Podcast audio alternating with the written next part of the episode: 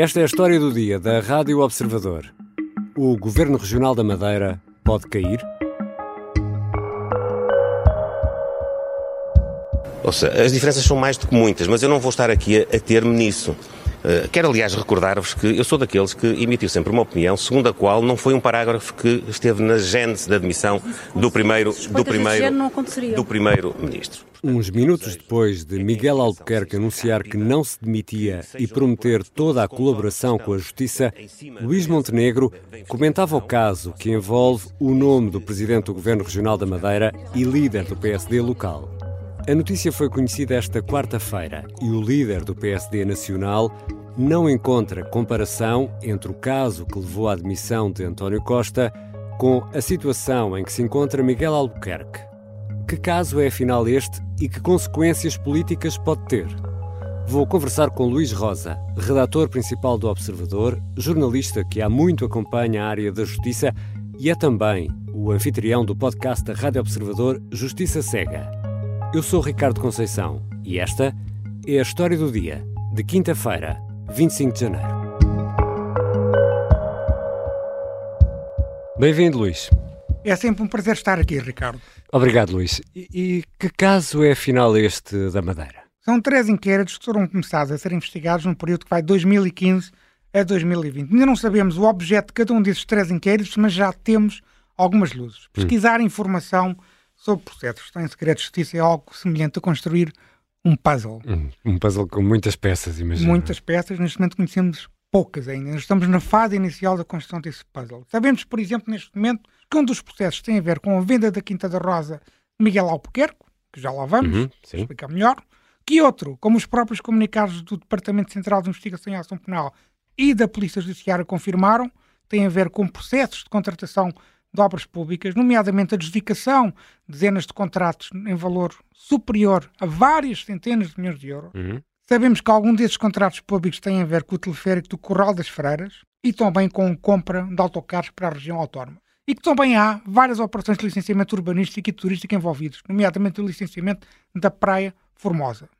E sabemos que os principais suspeitos deste processo, ou destes três processos, são Miguel Albuquerque, Presidente do Governo Regional da Madeira, Pedro Calado, Presidente da Câmara do Funchal e ex-número 2 de Albuquerque no Executivo Madeirense, e Avelino Farinha, Presidente do Grupo AFA, que é um grupo económico da Madeira com relevância na região autónoma. Calado, Farinha e um segundo gestor da AFA estão detidos e vão ser ouvidos em Lisboa, no Tribunal Central de Instrução, Criminal. Luís, e foram uh, realizadas várias buscas uh, por uh, muitos elementos da Judiciária, só que os números impressionam pela dimensão. Sim, sem sombra de dúvidas, é uma operação com uma magnitude ao nível de, de, de uma operação Marquês, ou até mesmo no universo Espírito Santo. Uhum. Apesar do processo, pelo que eu julgo saber, não tenha essa importância mas tem uma importância fortíssima regional. Eu diria mesmo que é o processo judicial mais importante da região autónoma da Madeira desde o 25 de Abril. Não tenho qualquer dúvida sobre isso. Daí a magnitude desta operação. Estamos a falar de 130 buscas foram realizadas pela Polícia Judiciária na Madeira, mas também em diversos pontos do continente. Sabemos que os inspectores estiveram em Braga, estiveram em Lisboa, estiveram noutros locais do continente e uma parte das buscas, cerca de 45 locais, são locais que dizem respeito à região autónoma da Madeira. Estiveram envolvidos nestas operações mais de 300 inspectores e também magistrados e juízes. Portanto, estamos a falar de uma operação com uma relevância em termos operacional muito significativa. E três pessoas detidas, como já explicaste. Exatamente, três pessoas detidas. E qual é o rol de crimes que, que está aqui em causa? É muito variado. Estamos a falar de corrupção ativa, corrupção passiva, prevaricação, participação económica em negócio, abuso de poder, um, um conjunto de, de, de, de, crimes muito eh, extenso e tem a ver essencialmente com titulares de cargos públicos e políticos, nomeadamente membros do Executivo do Governo Regional da Madeira e também da Câmara do Funchal. E, e o caso está a ser gerido por Lisboa, é isso não pelo, pelo Funchal? Sim, está a ser gerido por Lisboa por uma razão que se explica rapidamente. Vamos Nós aqui temos dito isto muitas vezes a propósito de outros, de outros processos, é importante recordar, sempre que for necessário, o Departamento Central de Investigação e Ação Penal é um departamento que foi constituído em 1999, ao mesmo tempo também que foi constituído o Tribunal Central de Investigação Criminal para os processos judiciais. Uhum. Qual é o objetivo do, do TCIAP. É ter uma gestão transdistrital, se tu quiseres, uma gestão uhum. nacional, num conjunto de crimes, nomeadamente de crimes que tenham sido praticados em vários distritos judiciais. Uhum. Ora, como as buscas acabam por revelar, de facto, os inspectores da Judiciária e os procuradores do Ministério Público foram a vários distritos ao longo do país. Daí esta necessidade e esta competência do TCIAP ter este processo em suas mãos e centralizar a sua investigação. E é importante também dizer que Pedro Calado foi detido no Funchal. O presidente da Câmara do Funchal. O presidente da Câmara do Funchal, ex-número 2 de Miguel Albuquerque, no Executivo Madeirense, foi detido no Funchal e é ouvido em Lisboa. Foi precisamente também aqui no continente. Foram detidos os dois gestores do grupo AFA e também vão ser ouvidos no Tribunal Central de Investigação Criminal em Lisboa. E há uh, outros elementos do Governo Regional uh, também sob suspeita, autarcas? Ah. Ah? E eu aqui, pelo que eu sei, pelo que eu julgo saber, atrevo-me a dizer que estes três processos vão ao coração do Governo Regional da Madeira. Porque basta, uh, não só é uma informação, como também há aqui uma dedução lógica que se pode fazer. Porque o que está aqui em causa, ainda por cima numa economia com a escala da Madeira, em que o governo tem uma grande importância, o Estado tem uma enorme importância, basta ver o tipo de processos que estão aqui em causa. É fácil deduzir que são pastas centrais da governação da Madeira. Uhum. Pastas como obras públicas, turismo e, no caso da Câmara do Funchal, urbanismo. Portanto, são três áreas que são vitais para uma, uma governação e para uma economia com a escala da região autónoma da Madeira. Já voltamos à conversa com Luís Rosa, redator principal do Observador, que acompanha há muito casos de justiça. Poderá, afinal, o Governo Regional da Madeira acabar por cair?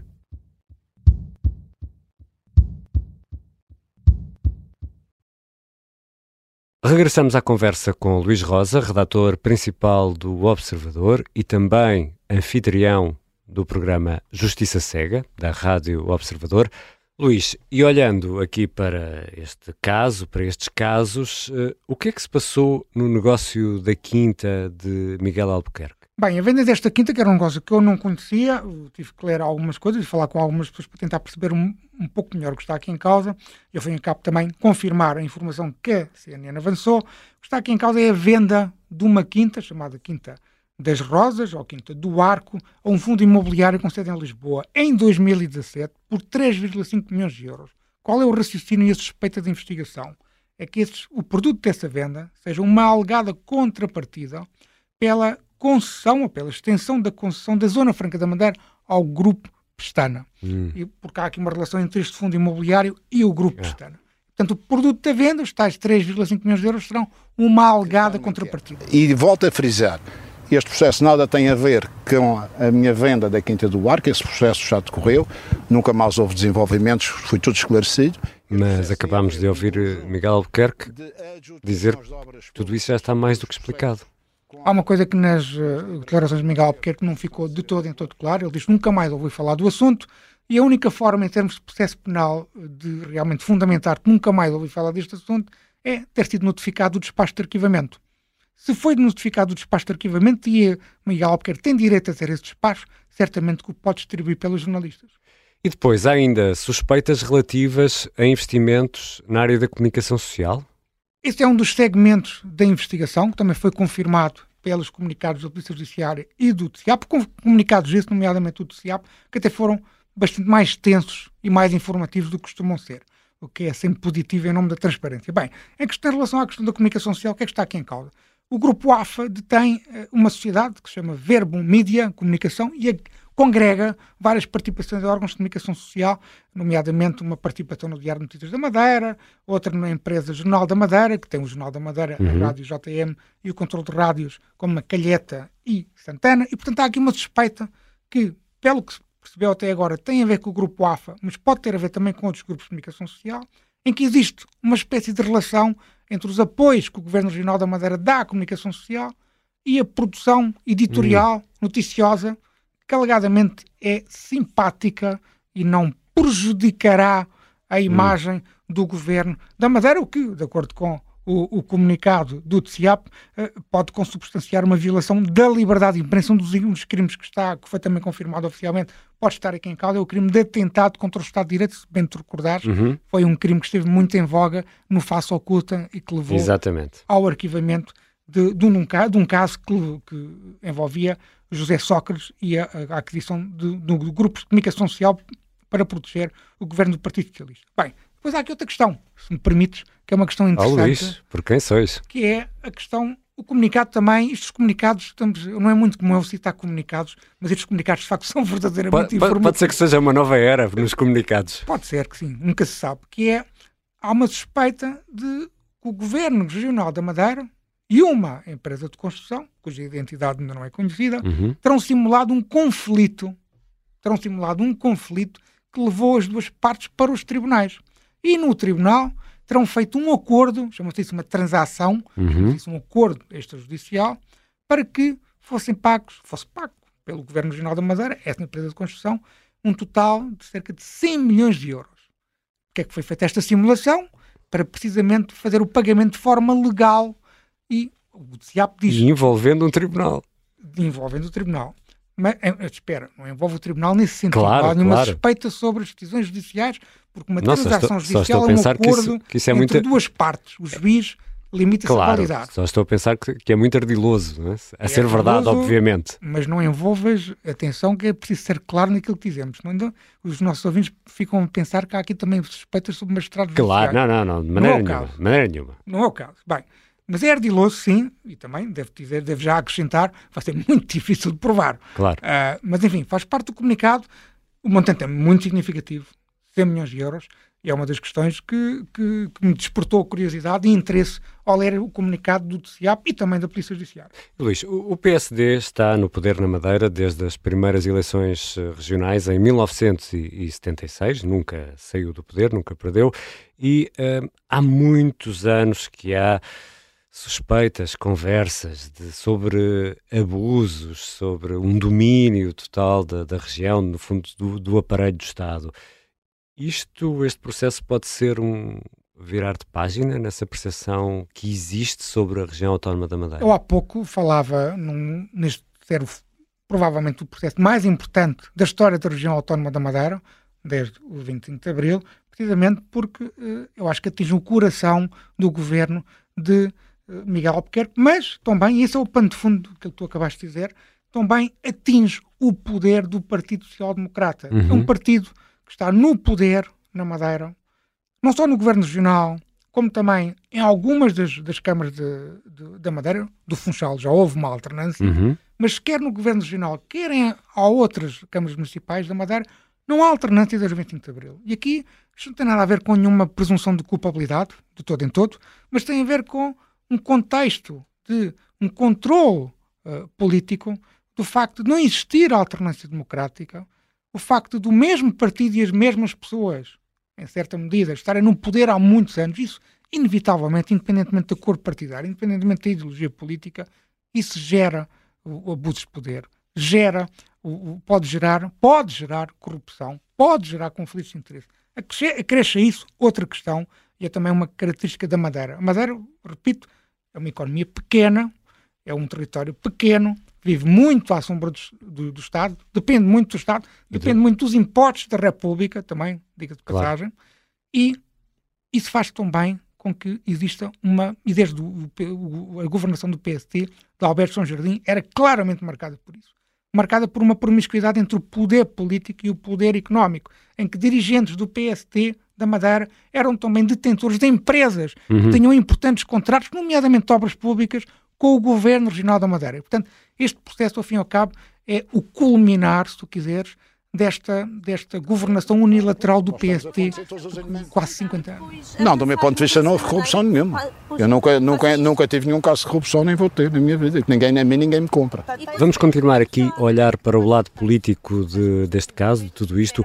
Miguel Albuquerque foi constituído uh, arguído. Foi constituído arguído e é um estatuto que me conferido para me defender. Mas foi ou não? Pois vamos acabar o inquérito, ainda está, está assim processado. Quando acabar.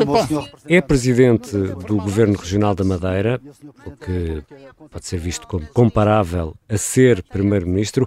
Ora, António Costa demitiu-se e nem sequer foi eh, constituído erguido.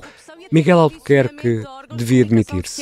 Eu não vou demitir porque eu vou colaborar no esclarecimento da verdade. Eu não consigo dar uma resposta de sim ou não, uh, mas consigo dar uma resposta um, que é a seguinte. Eu acho que António Costa colocou aqui uma nova bitola em termos de responsabilização política, nomeadamente de titulares cargos políticos que são alvo de, de investigações judiciais. António Costa demitiu-se sendo apenas suspeito, tendo uma confirmação oficial de que era efetivamente suspeito e tinha um inquérito aberto nos serviços do Ministério Público do Supremo Tribunal de Justiça contra ele, uma confirmação da Procuradoria-Geral da República, e demitiu-se.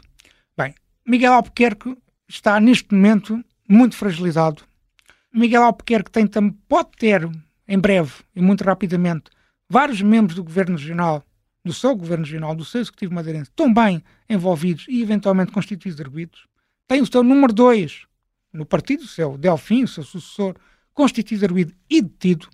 E, portanto, ele neste momento está muito fragilizado politicamente. É verdade que as eleições na Madeira foram há pouco tempo. O PST ganhou as eleições, mas teve que fazer uma coligação para conseguir ter maioria absoluta no Parlamento Regional. Vamos ver o que é que vai acontecer com o interrogatório de Pedro Calado. Vamos ver também que mais informações vamos ter, porque há aqui uma questão, e para concluir, há aqui um crime que é muito mais grave do que aquilo que é imputado António Costa, que é o crime de corrupção.